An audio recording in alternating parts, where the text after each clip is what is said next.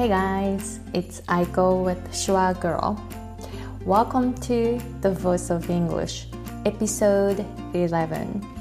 My name is Aiko Hemingway, and I'm an American English pronunciation coach based in Hawaii, but I am in LA right now. I have about two more weeks in LA. And today's episode is sponsored by Megumi, who is a blogger based in Hawaii. And she is right now operating an English salon called Yes Salon. So I'm gonna put the links to her Twitter and also her blog. So if you are interested in um, you know, outputting English, if you're looking for an opportunity to output English, this salon is really good. So please check that out. And today's episode, I have a special guest from Japan.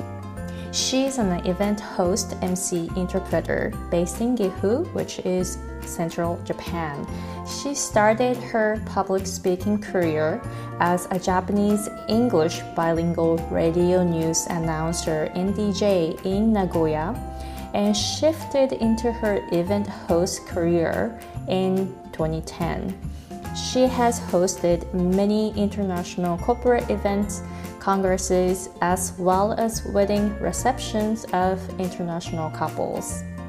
She is also a home based voiceover talent and is known as the Japanese GPS voice behind Google Map app. In 2016, her voice was replaced by a new synthetic voice system, which sparked a huge backlash on Twitter and other social media platforms. Later, Google decided to put her voice back on the app so you can still hear her voice. And in 2017, she won the title of the Japanese delegate of Mrs. Globe Beauty Pageant and ran for the international competition in China with, with 70 other contestants from around the world. She also teaches English to those who want to become MCs or public speakers through workshops and also one on one online coaching. So please help me welcome Miho Noguchi, professional bilingual event host MC, and Mrs. Japan Globe 2017.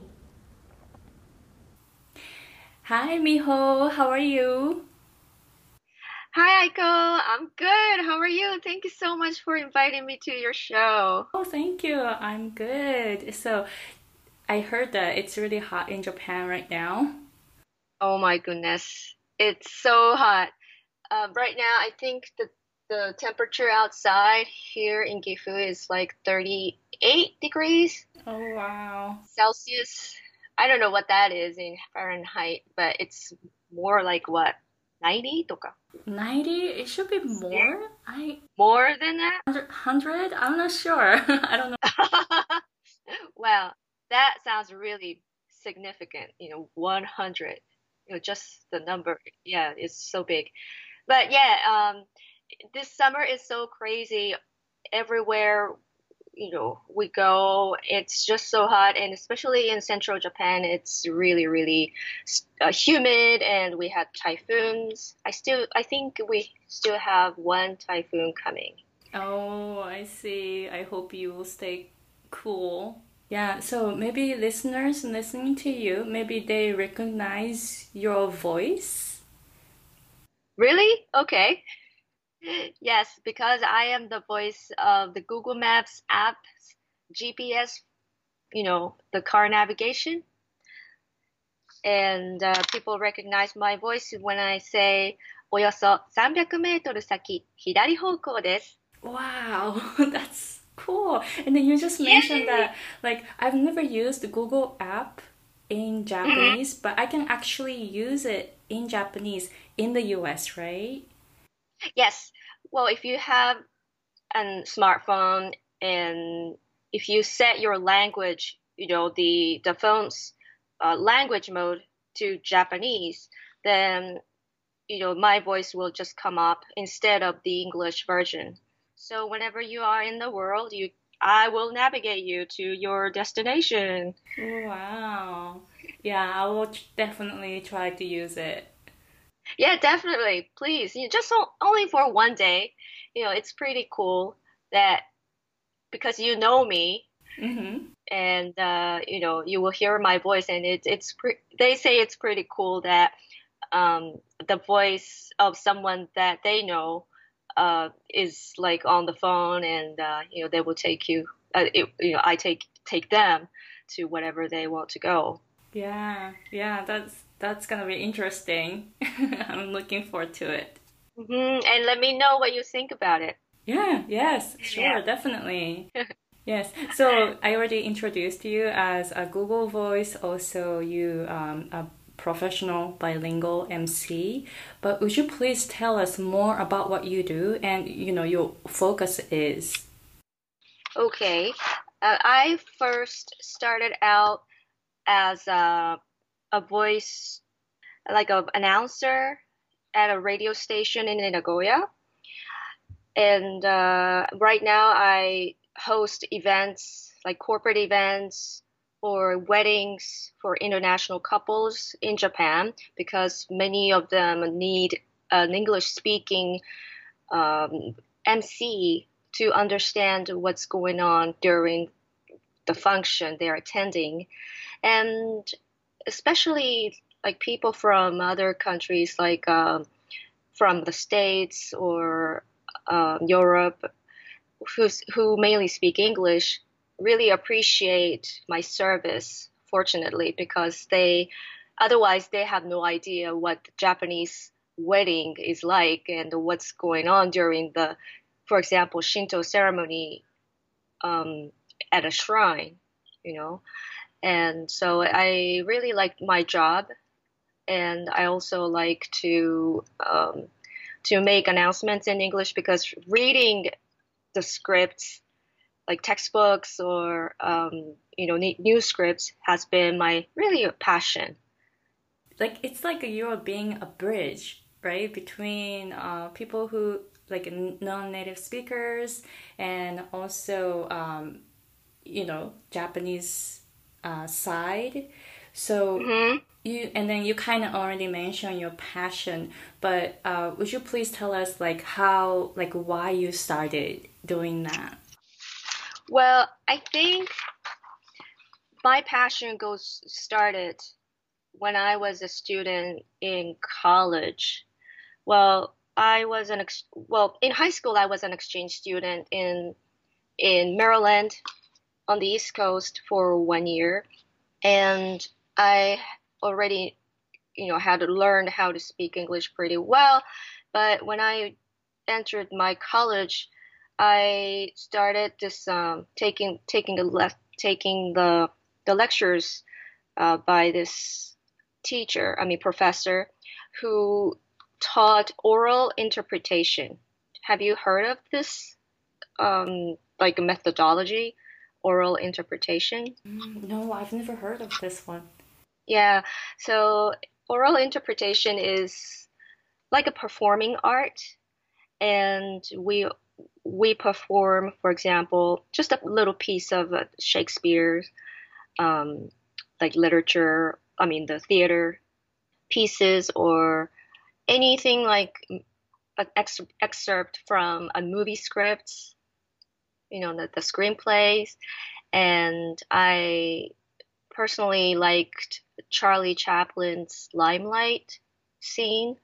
And I did it with my friends, you know, uh, from college. You know, we we uh, we did like a you know uh, role play, and I did on a, a monologue as well on the stage. So every year we had like a couple of stages every year and other students are invited to attend and so we did all the performances like you know like a stage show mm, and i was really hooked and I, I said i really like being on stage but after I graduated from college, you know, I didn't know how to apply my passion to an actual job. So I kind of just let it go and uh, started to study.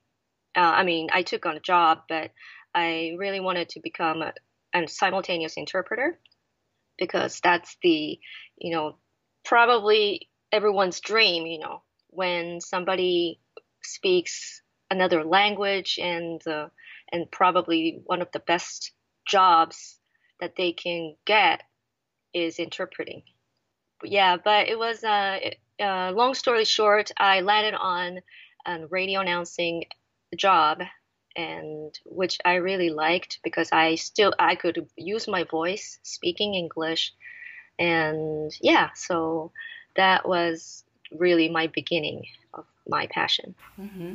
So you started uh, radio announcing. Was it in English? Yeah. Well, yeah. Um. So this radio station, FM station called Radio I, started their service in I think in 2000, 2000 year 2000, and then it was like more like a you know J wave type of you know radio station. Like in Tokyo they have bilingual or um, English speaking DJs and they always played American pops or you know non-Japanese music a lot and so they st- so that station opened in Nagoya and they were they they brought like news programs every three hours or so.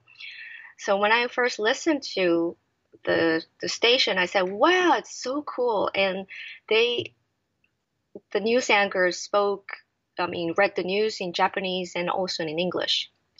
So I really set my mind on that very day that I heard that news segment that I'm gonna get this job someday.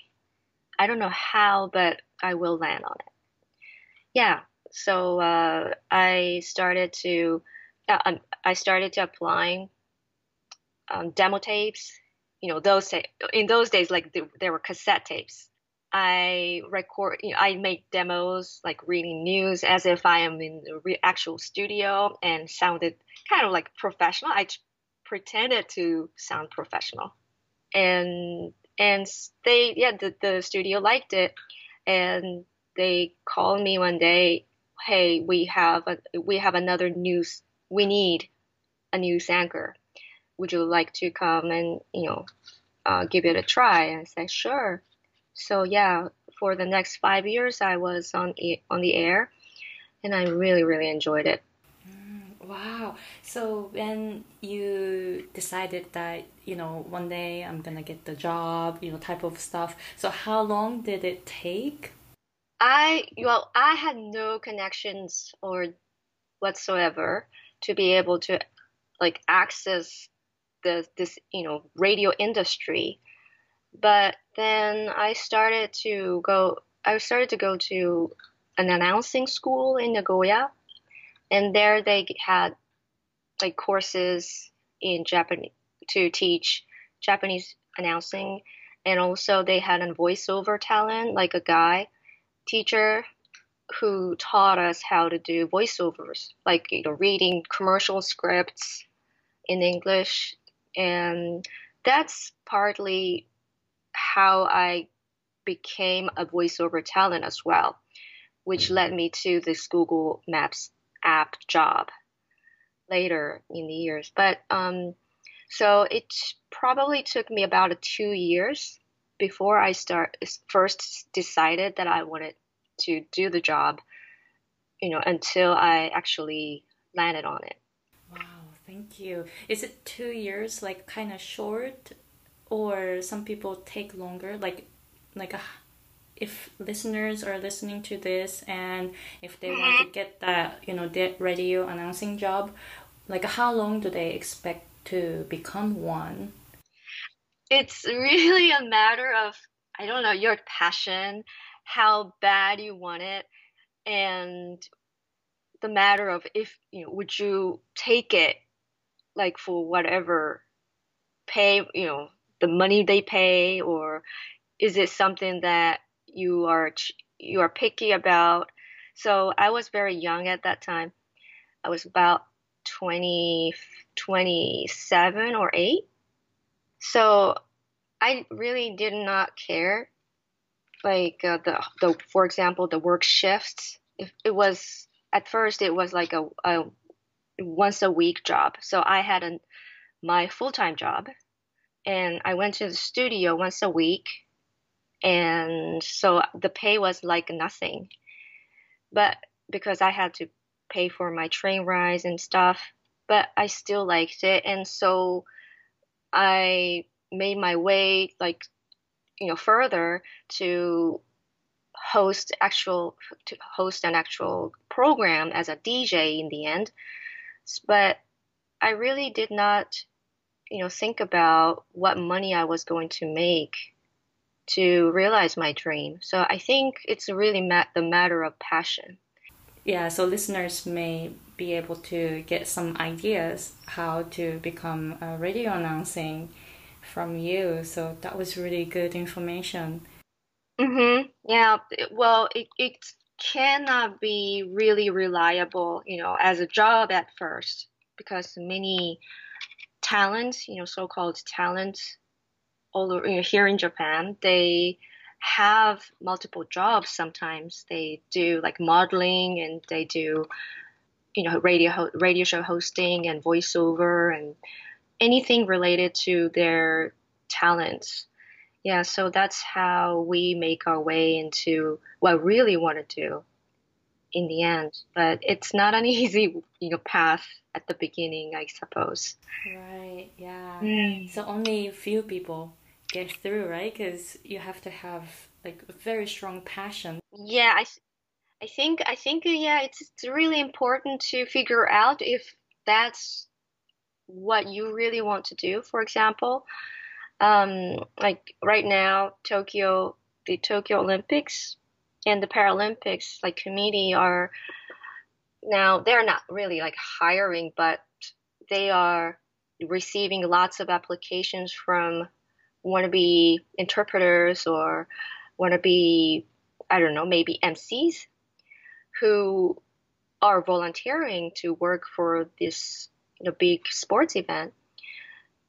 I have some, you know, something to say about hiring someone for free, but still, if it's your passion, it could be like a good way to start your career, even if it's for free. But if you are okay with it, I would say just go for it. Yeah, because you know you can't you can't keep being um, being unpaid for a long time. But if you're young, if you want to just try out your skills, um, it's not a bad idea. Yes, and then also this like you know whatever whatever they get, even as a volunteer, that will lead to another gig, right? Like maybe someone sees the person and then the person becomes like gets hired like a high paying job. That's right. That's right. And you should probably tell your clients that you were you work as a volunteer like for a long time then they will say oh would you would you do ours? You know would you do this job for free then? So you gotta you have to sound like like you're not cheap. Mm-hmm. So when um, so you're basically teaching people how to uh, become a bilingual MC. Uh, yes, there are a few people who are already working as prof- like wedding MCs, for example, who want to host international weddings in English as well. So they come to me hey, I have a wedding to host in a couple of weeks, and I have I've never had any training in English event hosting. So would you like to? Would you help me?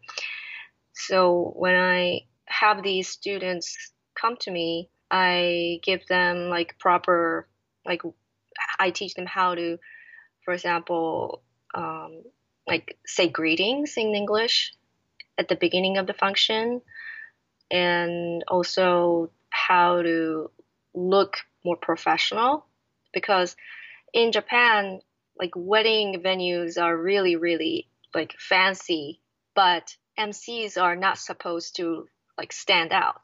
Have you ever attended a wedding in Japan, Aiko? Yes, I have, but I've never. Um, now that you mentioned, yeah, you're right. The um, the MC wasn't like mm-hmm. really standing out. Right, because it's an old, really old-fashioned industry, and everybody's at the venue wears black, and MCs are expected to wear the same. Probably not like like all black, but you know some shiny like necklaces or corsages are allowed, but uh, yeah, so it's really, really different from the MCs in other countries. They are expected to be more personal and sound personal as well, not just like the, the voice of gods from somewhere. like, here comes the bride and groom. Yeah. So uh, I've it's my another passion to research like international weddings, like outside Japan. Like I watch a lot of YouTube YouTube videos of weddings. Uh, I write down a lot of like phrases that the UMC uses, and that really helped me teach my students um, how to host their weddings as well. Mm-hmm. So you basically want to like bring other uh, countries' culture.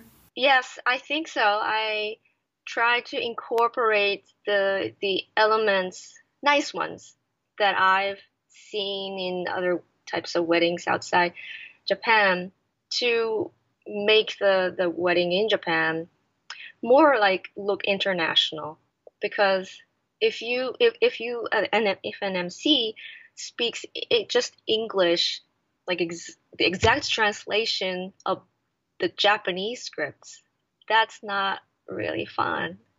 You you should say, um, "Here comes the bride and groom," or like, "This is the moment we've been waiting for, ladies and gentlemen." Yeah, you, people want that kind of excitement. But in Japanese, 皆様扉にご注目ください。新郎新婦ご入場です。That kind of like elegance, but not very exciting. Right. So I always try to, you know, look, find the sweet spot that the Japanese like guests and international guests, mainly on the groom's side in Japan, very, it's very interesting. Yeah, can enjoy all together. I left Japan long time ago, so I don't know how much it changed. But you know, as the Japan is more becoming like global and we're taking yeah. more international customers you know foreigners visiting japan more so i think that you, your idea is really good to attract mm-hmm. you know not just japanese people but like people from outside um, outside japan so mm-hmm. Yeah and then you are teaching students but you yourself you just said that you yourself is learning you know always you're looking for some room to to improve. Yeah. Thank you. Thank you. And one big passion that I have right now is mastering pronunciation. For me, American American English pronunciation is my favorite. Like I can talk about it like all day, all night. yeah, so Aiko, we I've asked you some questions the other day about like how when you say like ladies and gentlemen, like is it like a slight you know subtlety between gentle and that kind of stuff? Yeah, I so I really think how we sound is important because it's not just about emceeing, but it's about public speaking because people can get bored very, very quickly when listening to a speaker on the stage especially on the stage because they are not conscious that that the speaker are looking at them. The speaker is looking at the crowd, but the crowd says, "Oh, she's not looking at me." So I can use my smartphone or you know. Um, so they can just uh, have lose concentration very quickly. and the, the, the content of the speech is very the most number one important thing. But how we deliver it how we communicate our message to the crowd is so crucial to keep the audience's attention. And if you are a performer like an mc that's really really important. So that's why i spend a lot of time reading you know practice practicing how to read the scripts beforehand before the, the show starts. Because it, it, yeah because it's not a visual thing you know it, it's not visible how people can what makes people bore you know you know feel bored or yeah lose their concentration. In that sense like american people are really really good at Mm. Like on the stage, the, the day that they perform, I always watch them and learn how to do them. I mean, Toastmasters. I mean, you are a Toastmaster also. Thank you. Thanks to you, Aiko. Yeah, I am a Toastmaster now because you are a member in Hawaii. Mm-hmm. And when I saw your Facebook post, I said, oh, okay, she's she's one of the Toastmasters I've heard about. Yeah. And I joined my club in Nagoya. And uh, that's thanks to you, really. I was really surprised that the day that you asked me about Toastmasters and then you joined the club on the same day. That's right. Yep. And that was a national holiday in Japan. And we have our meeting uh, we have our meeting out every Wednesday, and it's also at night, you know, during the evening. But on that day, I had a, a chance to go to Nagoya and stay a little late, so uh, I just gave it a try, you know, because they are really open to visitors, and I really liked it. Yeah, and so I know when you you know when you said that American people are really good at like performing on the stage and I think so too. And most of the Americans who come to Japan and who that I met in Japan are really good speakers. Their voice is really loud. They use hand gestures and they use the stage like they walk from side to side. And I think they are trained somehow in, in when during school time, school days. What do you think?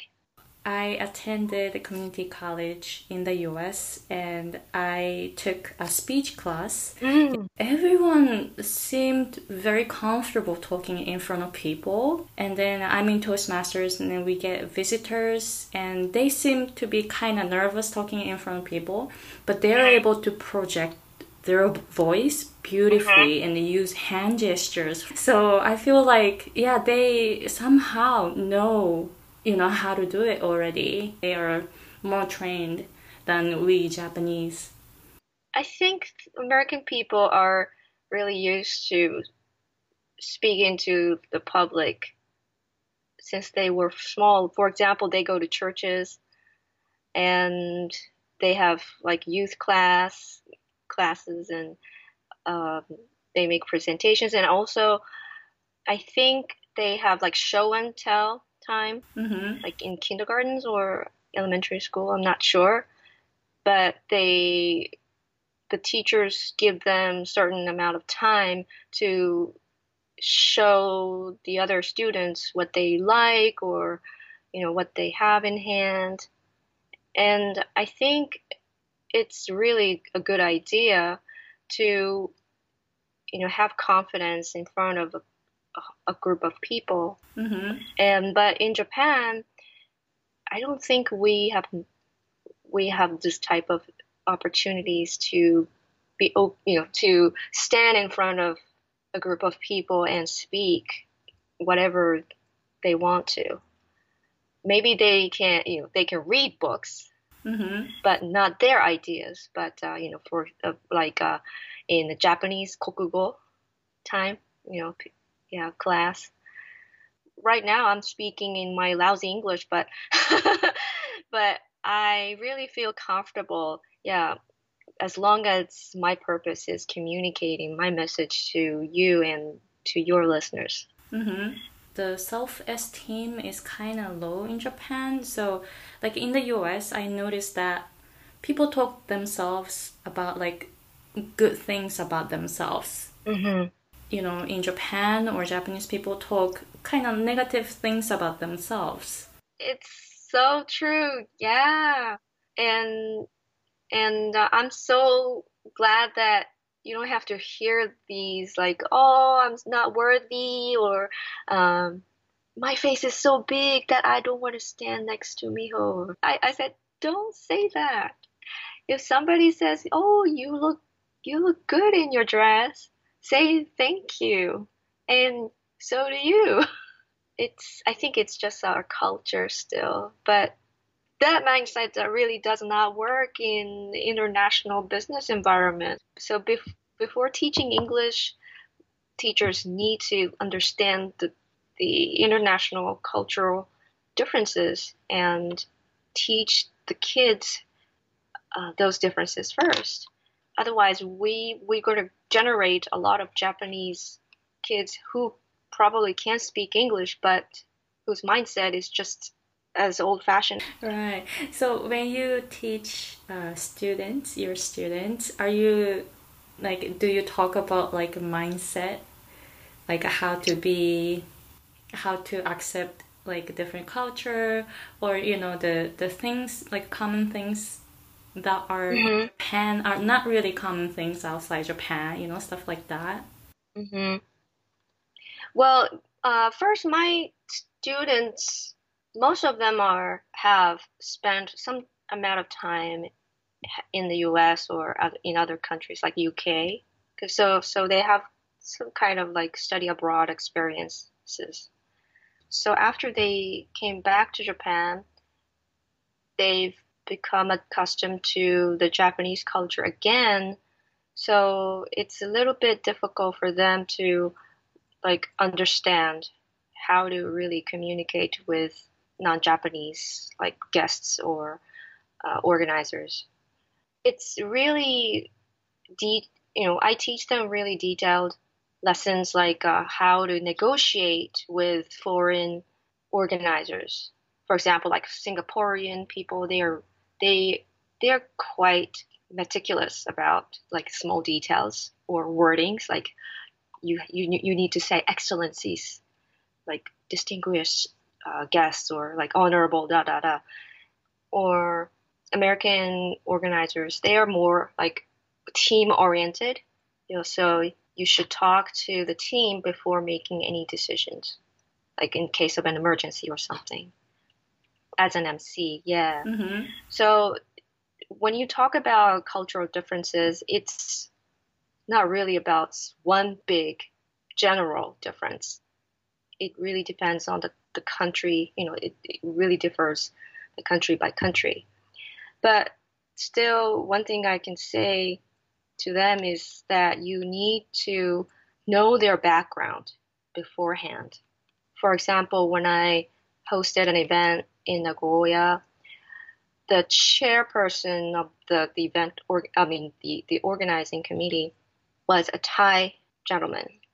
On the morning of the event, the Thai king passed away.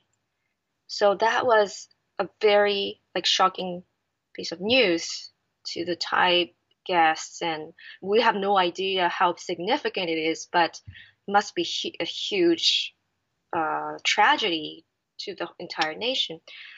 So we decided to make like a special like condolences, now you know announcement of condolences to the Thai guests. And um, as an MC, you have to know it beforehand. So I check international news every day. And if something is related to my guests or my uh, clients, bride or groom, I try to incorporate that knowledge into my work as much as I can. Wow, that's really your job is you know, it takes time to research and also think about the other cultures. So, you know, your profession is amazing. I don't know anything about in your field. So, you know, if students learn from you, I feel that like if I want to learn from you, I feel that I get like all the information I need to be ready to become um, MC. Like, you know, you you have a lot of knowledge. I actually signed up on your newsletter and I got the PDF and talking about you know um, I learned how to find your voice. Yes, yes. Actually, I found my English voice and in Japanese voice. Uh-huh. I mentioned about your PDF on my Twitter, and some people actually really liked it. So I really want my ah. listeners know what this is about. So, mm-hmm. um, so can I talk about voice in Japanese? Yes. I was really surprised. So it goes do do re mi fa so. Is that right? Wait, hold on. Yes. Um, in the announcing like industry, like among professional announcers, the the pitch of the voice, which is probably you know best you know most pleasant to other people's ears, is when you say do do re mi fa so do re mi fa so. But it really depends on the person who tries it because you started with a with a different pitch but when I say ドレミファソ、so, 皆さんこんにちは、野口美穂です。Yeah. Mm-hmm. So for me, it was pretty high because I started do pretty high.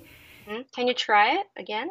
Do, do, re, mi, fa, so, so, あ、あ、こ、この辺で、この辺の日本語が。Yeah, yeah, yeah. Try, try something like, uh, こんにちは、アイコ・ヘミングウェイです。こんにちは、アイコ・ヘミングウェイです。Mm. My Japanese voice is actually higher than I thought. Mm-hmm. So that's how you find your best voice, relaxed pitch of voice in you. And when it comes to English, did you try the exercise? Yes, I did. Uh, so, like this, like, like uh, uh, one, two, three, Mm-hmm. Three, uh, uh. So this is the voice that I'm using for English when I right. speak. So it's pretty low. It's pretty low. When I go like, um, uh huh, it's uh huh, one, two, three. Uh huh, one, two, three. Hi, I'm Miho. Nice meeting you. It's totally different from what I when I said. 皆さんこんにちは、野口美穂です。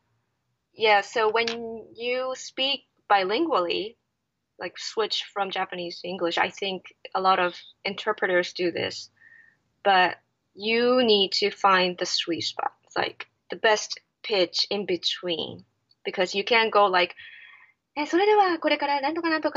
and I'm gonna talk to you about this, you know, real quick, or like it's it's just so you know, this the, the the energy is so different and I try not to just surprise the crowd, like by changing it so suddenly. So I segue from, for example, from English to Japanese in sound wise. For example, if I read something, 皆様にご案内申し上げます。えっと、会場は禁煙となっておりますので、皆様のご協力をお願いいたします。 then I will go like ladies and ladies and gentlemen. So I I don't really change the pitch. Like 皆様にご案内申し上げます。And this is a housekeeping announcement. Yeah. That, so I try not to do this, you know, what I just said. 皆様にご案内申し上げます。This is a housekeeping announcement to our attendees or yes. So I've, I think I've already found the sweet spot of my voice in which you know which I feel most comfortable with in speaking both languages. Yeah, wow, that was really amazing. That that you said that the thing that you don't do. I thought that two different people were talking. Right. yes, really changed so that I didn't even recognize your that that was you. Mm, mm. When I do a voiceover, it's more different.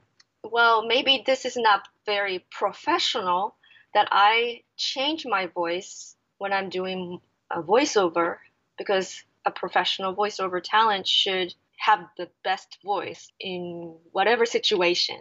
But I'm not like that. I switch off from my daily conversation voice to the microphone voice. It's a voice acting technique. You act with your voice, so I can't keep acting all the time. Mhm. But when it comes to commercial, uh, it's it's really really different. Are you interested in uh, any chance in voice acting, Aiko?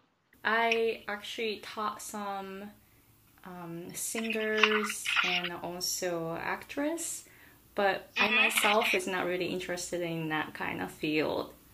Mm, I see.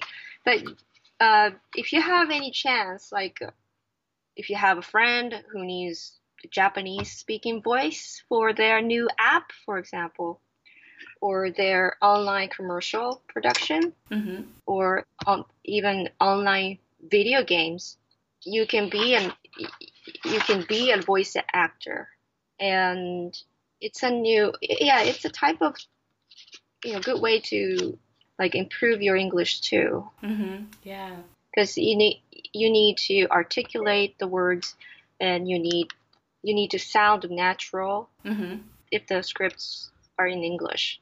And I really like voice acting, but because I'm a Japanese, my most of my clients needs Japanese voice. Sometimes they have you know give me jobs like requiring Japanese accented English voice.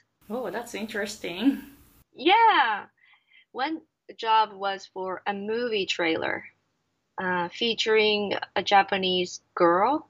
So the main character was a Japanese girl in the old times, and and I had to say, my name is Eddie, and I'm 20 years old. So I had to do the katakana type of accent, which was kind of hard. Yes. Wow. Thank you. Thank you for sharing all that. That's like really interesting. Uh, so when people look at um, check out your uh, website, they can contact you for more information, right? Yes. And if the listeners want to take a look at the exercises that we just mentioned, you know, how to find your best voice, and I have other exercises in this PDF file. It's a, free to download, and if they if you want to do that, please go to my website, uh, bilingualmc.jp, and you can find the the um, download button, and you can fill out. You can sign up for my newsletter too. Mm-hmm. Yes. So actually, I am doing all the exercises. Oh, really good. yeah, in Japanese and also in English. Actually, both Yeah. were like really hard for me. So it was like really good practice for me.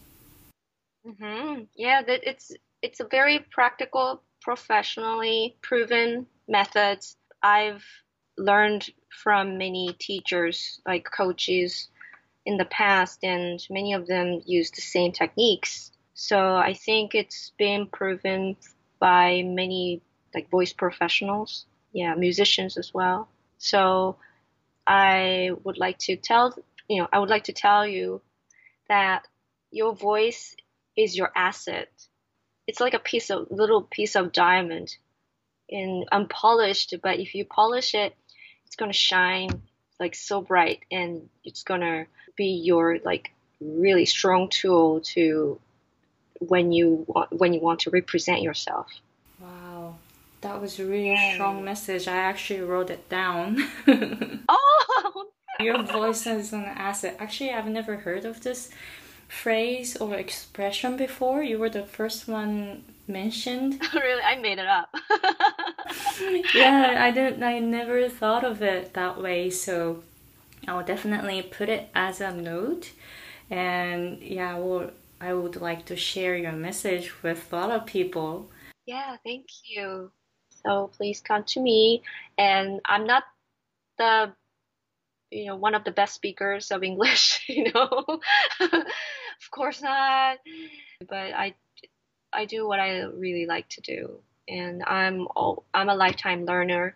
And if you want to be able to speak like I do, I'm here to help, really. Yes. Wow. Thank you very much. so since you speak English, um, I just says English. so since you speak English so well, living in Japan, do you have any suggestion for um, Japanese people who are learning English? Well, yeah. Well, I myself struggle still when it comes to speaking English because I don't have many native speaking friends here. And my suggestion to to people who study the language in Japan is to have contact with native speakers or English speaking communities as much as you can. So going abroad, you know, going on a trip, even to Hawaii, you know, that's uh, that's you know that's going to help you a lot. Think in English, and it, it's a you're going to be in a survival mode, especially at the immigration uh, inside the airport. When I get off the plane, whenever I go, when I get off the plane, it's like I have to switch my speaking mode into English. And that's a very good exercise for everyone. So if you have time and money, I think going abroad is, you know, from time to time, maybe once a year, that will keep you motivated. And also, I watch a lot of YouTube interviews by podcasters or and TED speeches. Well, it's not an interview, but uh, still like a, it's a public speaking speech. And I shadow, like, do you know shadowing? Mm-hmm. I do that too in the car. Mm-hmm. Um, when nobody's watching. Yeah, it's a good. It, it's a very like fundamental exercise for wannabe interpreters as well. So I do that all the time. I post on Instagram in Japanese and English.